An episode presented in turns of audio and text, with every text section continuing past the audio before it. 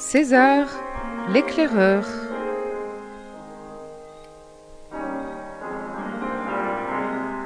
Roman de Bernard Monteau.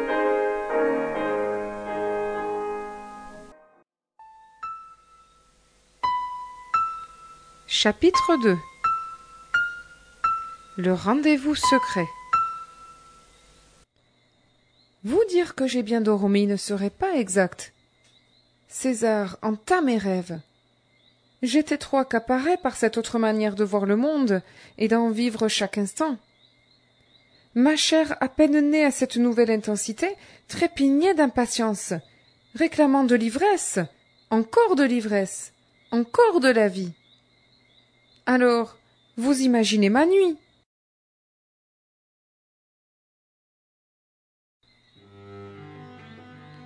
À ce jeu, on oscille entre l'exaltation extrême et un désarroi profond. Tantôt, on pressent la grandeur que l'on pourrait être. Tantôt, on mesure l'affligeante petitesse que l'on est. Ah, mes amis, quelle nuit Une sorte de voyage à perdre haleine, aller-retour, enfer, paradis.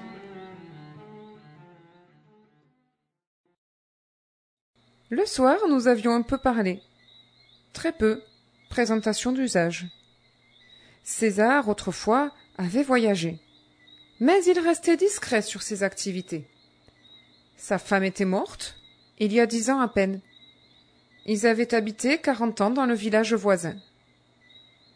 En comptant sur mes doigts, il devait avoir à peu près quatre-vingts ans.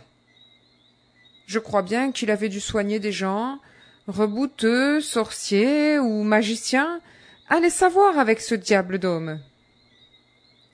Un jour il s'était retiré, seul dans la grande bâtisse, la sauveterre comme il la nommait, parce que le pays s'appelait ainsi. Ensuite, ce fut mon tour pour la forme. Forcément, il savait déjà tout. Le jeu de ses sourcils soulignait ses multiples étonnements, mais ses yeux pétillaient d'une malicieuse compréhension. Visiblement, il s'amusait beaucoup à me lire dans tous les sens. Et puis je fus fatigué. Il m'avait contraint à une telle intensité. En nous séparant, j'ai bien cru qu'il allait m'embrasser. Mais il n'en fit rien. N'avais-je pas rêvé?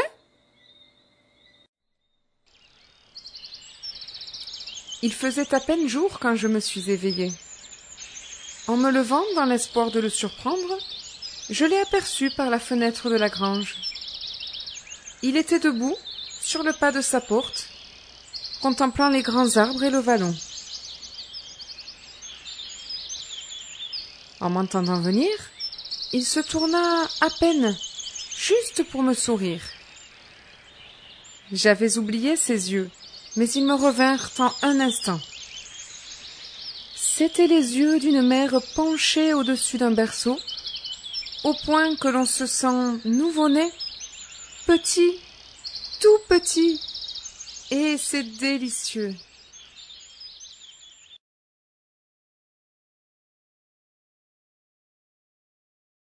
En une seconde, j'ai tout oublié. Le café, les indispensables de sucre, et la première cigarette. L'intensité m'avait repris. C'est dur comme ça, au petit matin. J'aurais voulu lui dire César, laissez-moi souffler. Je brûle déjà.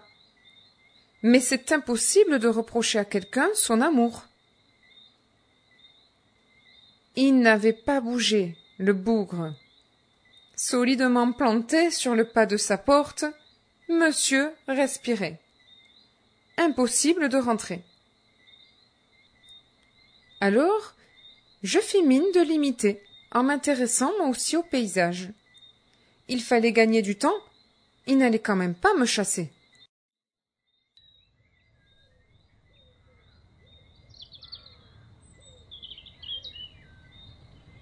Bon. Une minute, ça va. La campagne est belle. Mais passez les premiers instants, cela commence à bien faire. le silence devint lourd. Et avec l'ennui, les idées revinrent au galop, les tourments, les souvenirs. Bref, je m'agaçais. J'étais coincé, coincé de n'avoir qu'à respirer, coincé d'être libre. Et en plus, il faisait froid, et puis j'avais faim, et puis j'aurais bien fumé une cigarette. Lui qui sait tout, il devrait bien savoir que ce n'est pas confortable de dormir dans une grange. Il devrait sentir mon impatience et mon pauvre ventre creux. Que me préparait-il encore? Quel miroir allait soudain renvoyer mon image?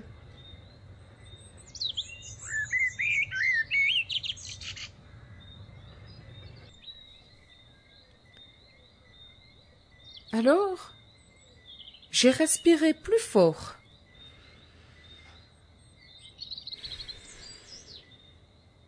Me laissant prendre au jeu. J'étais sur le qui-vive, cherchant à surprendre le moindre signe, le moindre reflet. J'étais tellement aux aguets qu'imperceptiblement il fit moins froid. Même la faim sembla s'évanouir, et la cigarette cessa de me préoccuper. C'était drôle ce renversement du monde, où toute gravité avait peu à peu disparu, laissant la place au jeu. Mais bien sûr, le voilà mon miroir fulgurant. La force des grands arbres monta jusqu'à moi, comme si leur sève venait couler dans mes veines. J'étais à point, j'étais dompté, reprenant vie à plein poumon, et je compris l'efficacité de l'exercice du seulement respirer.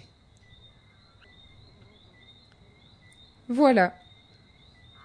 Je déjeunais en trempant mon regard dans la campagne, le ventre nourri autrement. Je consommais un feu qu'aucune cigarette ne s'est donné. Vous pensez bien qu'il l'avait senti, et il ne fut plus nécessaire de rester planté ainsi. Il inspira profondément comme quelqu'un de satisfait. Juste avant de rentrer, il me lança. As-tu goûté le rendez-vous secret? De quoi me parlait-il? De quel rendez-vous? Faisait-il allusion à cet étrange état qui m'habitait encore? Il n'allait rien me dire, c'était encore à moi de trouver. C'était épuisant à la fin. Je sentais bien qu'il avait raison, et qu'il m'indiquait une piste, mais cela m'échappait. Rendez-vous secret, rendez-vous secret. Ce ne sont pas des mots qui parlent, mais des mots qui se taisent. Des mots qui reculent chaque fois que l'on avance et qui vous laissent tout faire si vous voulez grandir. J'eus la conviction que quelque chose s'était passé, la certitude même. Mais quoi au juste? Que m'était-il arrivé?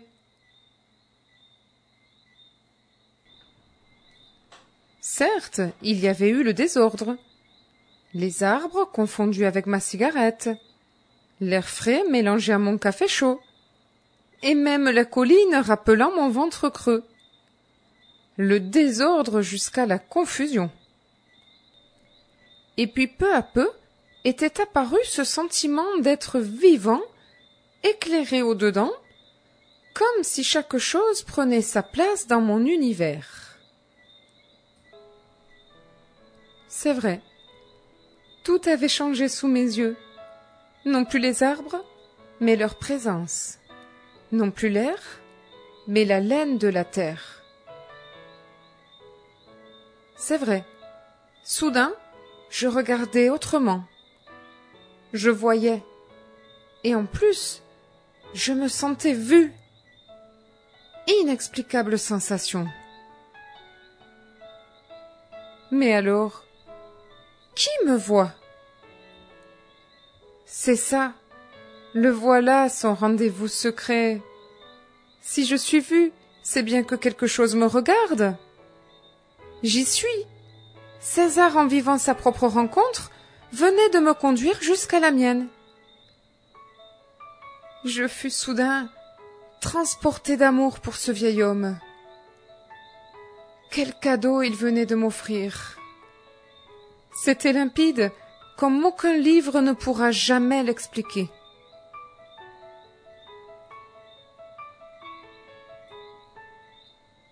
Un instant, j'ai su clairement toute la situation au point d'un sourire. Vraiment, il y avait un berceau. Et dedans, un nouveau-né qui pleurait son café. Et puis, il eut une mère, la terre, qui vint se pencher sur lui pour l'embrasser et le nourrir.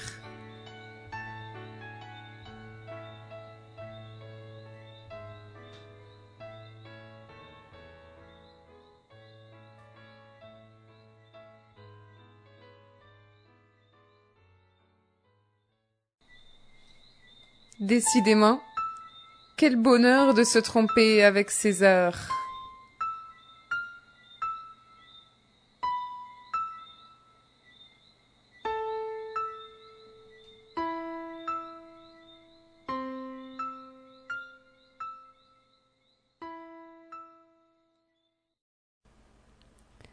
En rentrant à mon tour, je n'ai pas oublié de cogner mes chaussures contre le pas de la porte.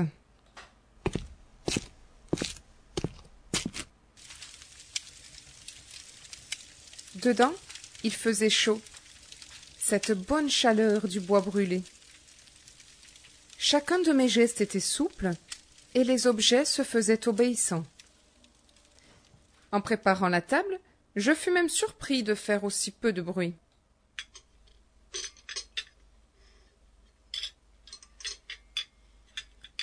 C'était naturel, complètement naturel. Non pas une prudence crispée, ni une pudeur inavouée, mais simplement le plaisir d'être vivant.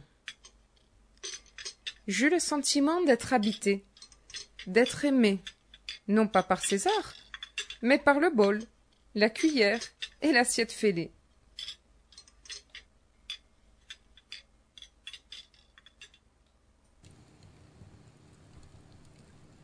Il avait raison. J'en étais sûre. Je la sentais, cette présence, et mon inhabituelle intensité. Je ne pouvais pas partir d'une telle maison. La sauve-terre l'a bien nommée. En douze heures, j'avais vécu plus que durant ma vie entière. Il fallait que je revienne, à tout prix, que j'obtienne la permission de le revoir. On n'allait pas se quitter ainsi. En m'asseyant, je décidai de profiter de la moindre occasion pour agir en ce sens. Tout était prêt. La marmite chauffait au-dessus du feu.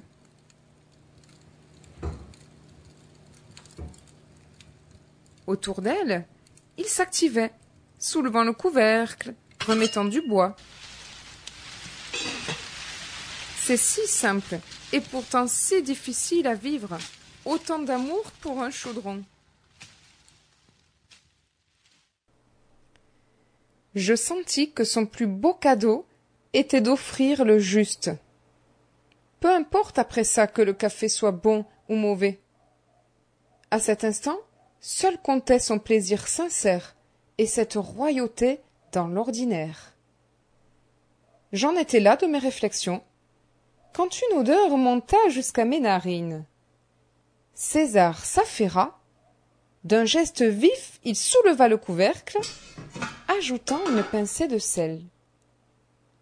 Plus de doute, c'est vers une soupe que je me destinais. Un court instant, le regret du bon café vint m'assaillir, au point de me faire perdre un peu de mon enchantement matinal. Ah. Le bougre. Il dut sentir mon raidissement, car en posant la marmite sur la table, juste au moment où j'allais piquer mon second caprice, il s'écria. Jacques, la soupe est bonne, si tu es au rendez-vous. Il me renversa en une seconde, attirant tout mon être vers un fumet délicieux. Aller simple, en faire paradis, aller simple de la nausée à l'appétit. C'est incroyable quand même. Surpris sur le vif, j'étais donc capable de pouvoir changer de monde. On est loin des livres avec le yoga de la soupe au lard. Pourtant, je me demande si ce n'est pas le seul moyen pour apprendre vraiment. C'est ça. César m'avait prêté ses yeux pour que je réveille les miens. C'est ça. Il suffisait de voir le caprice pour préférer le rendez-vous secret. Ce sacré bonhomme était un génie. Le savait-il seulement? Il distillait son art, oserais-je dire, sacré, aussi naturellement que d'autres font la vaisselle. Il lui suffisait d'un petit coup d'œil coquin ou d'un geste malicieux pour que soudain toute mon attention soit interpellée. Hep Viens par là Et l'on ne se rend pas compte On quitte la lumière qui éblouit pour trouver celle qui éclaire. Alors, en effet, c'est un jeu où le moindre détail devient un stade olympique et la moindre soupe une performance mystique.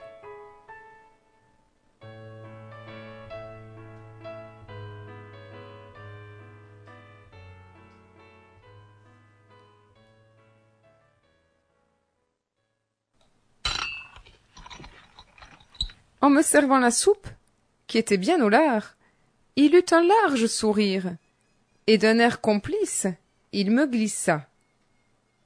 Alors, Jacques, es-tu au rendez-vous? Avec précaution, il se servit à son tour.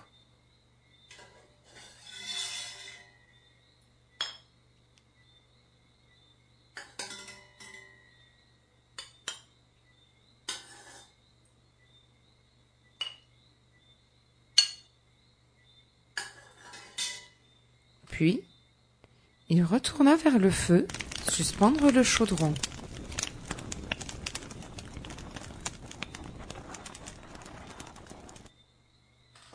Lorsqu'il revint s'asseoir, c'est avec plaisir que je lui tendis le pain que je lui avais coupé. Il y a des moments comme cela, où chaque détail est un breuvage délicieux, une danse des gestes. Mais que faisons-nous donc le reste du temps? Allez savoir pourquoi. J'eus l'impression qu'il avait encore quelque chose à me dire. Et quand César parle, il faut s'attendre à tout. C'est pourquoi j'étais un peu crispé, la tête rentrée dans les épaules. Je commençais, certes, à prendre un certain plaisir au séisme, mais quand même. Et puis, Allait-il enfin m'expliquer qui était cette personne? Non, cette chose? Non, cette présence rencontrée dans le rendez-vous secret? Je n'osais pas mettre un nom, ni même une image, sur ce qui pourtant venait d'enflammer ma vie. C'en était déroutant. Essayez donc de penser sans mots et sans images. Qui était-ce? Qui? Et comment le rencontrer à nouveau? Me le dirait-il enfin? Il déplia sa serviette, comme d'autres déroulent un papyrus de l'ancienne Égypte.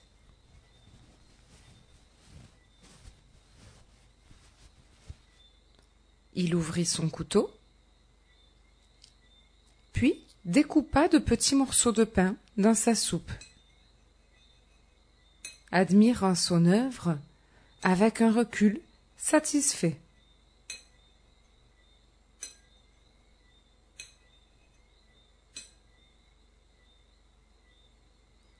Ensuite, il plongea sa cuillère dans l'assiette, tournant et retournant avec lenteur et application sa soupe fumante.